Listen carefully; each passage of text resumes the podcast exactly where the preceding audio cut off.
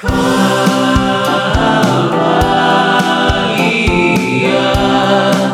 tal amigo o amiga vocalista? Bienvenido o bienvenida a un nuevo episodio de Pro Tips Vocales, en donde es mi trabajo traerte las mejores prácticas inspiradas en los mejores vocalistas para que te inspires a cantar con la voz que sueñas y abrir todo tu talento.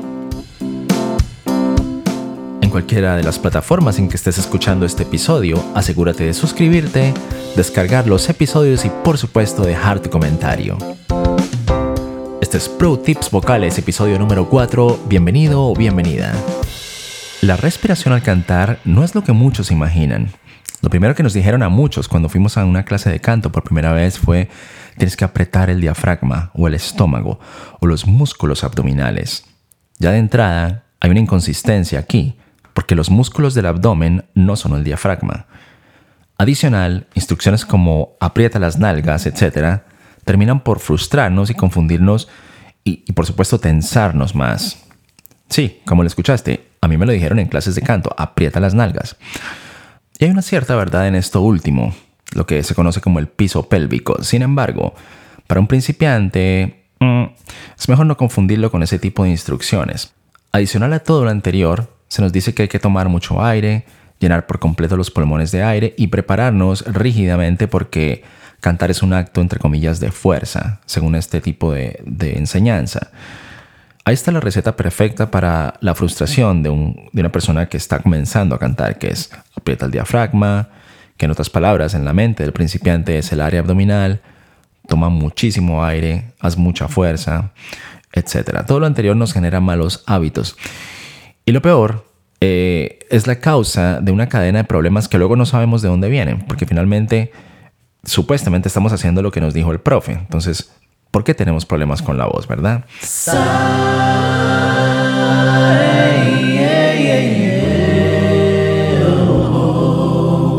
Bien, el tema de la respiración al cantar es un asunto más bien de administración de aire, en mi opinión personal.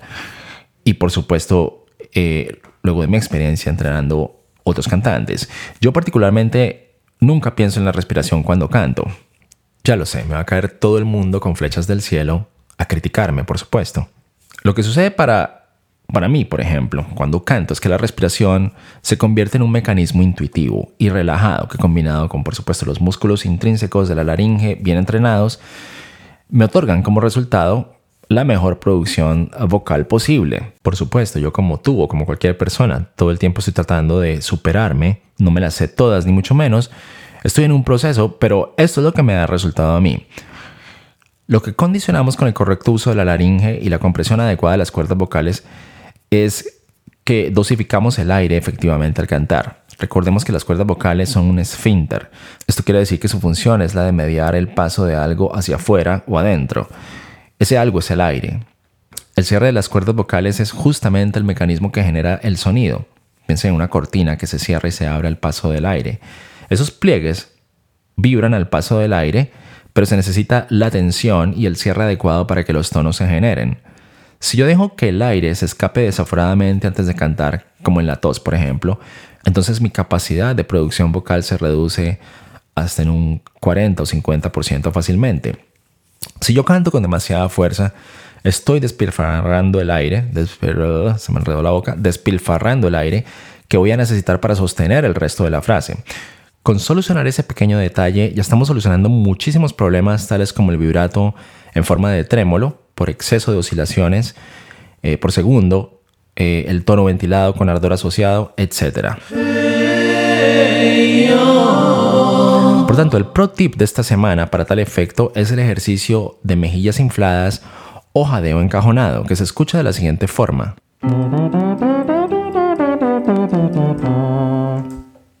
Este es un ejercicio bastante divertido, bastante simple. Inflas tus mejillas como soplando velas de cumpleaños, del, pastelito de cumpleaños, como si fueras a soplar las velas, e imitas una trompeta.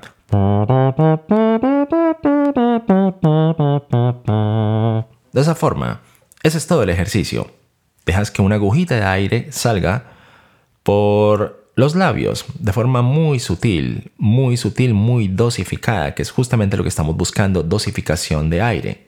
Y de esa forma obtienes dosificación de aire de tal forma que nunca te quedas sin aire. Si yo digo, por ejemplo,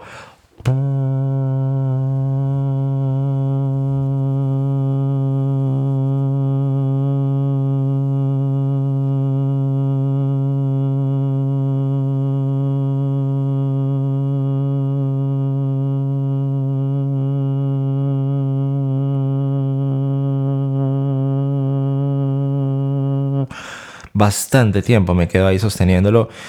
Y muy extraño que exista una frase tan larga. Por supuesto que esto es una exageración. Lo que estoy haciendo simplemente para demostrarte el, el poder que te da el ejercicio porque te otorga control sobre la dosificación del aire de tal forma que no lo estás despilfarrando por completo de, en una sola palabra, por decirlo de alguna manera.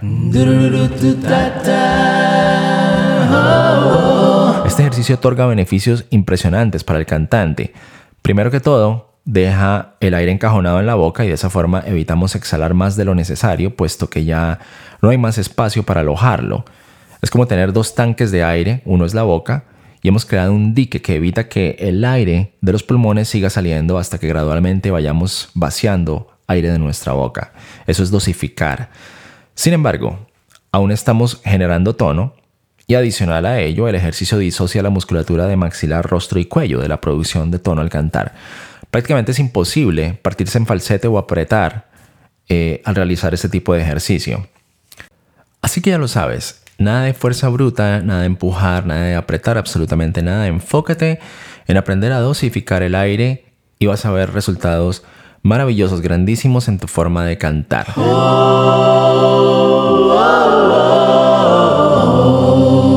Cualquiera de las plataformas en que estés escuchando este podcast. Asegúrate de descargarlo. Asegúrate de suscribirte, de dejarme un corazoncito, un comentario y por supuesto de compartir este material con cualquier otro vocalista que tú sepas que se puede beneficiar del mismo. No olvides continuar cantando, nunca dejes que nadie te diga lo contrario, que nadie nunca marchite o trate de ponerte por debajo, de hacerte sentir mal, que no cantas, que vas a hacer llover. Ignóralos.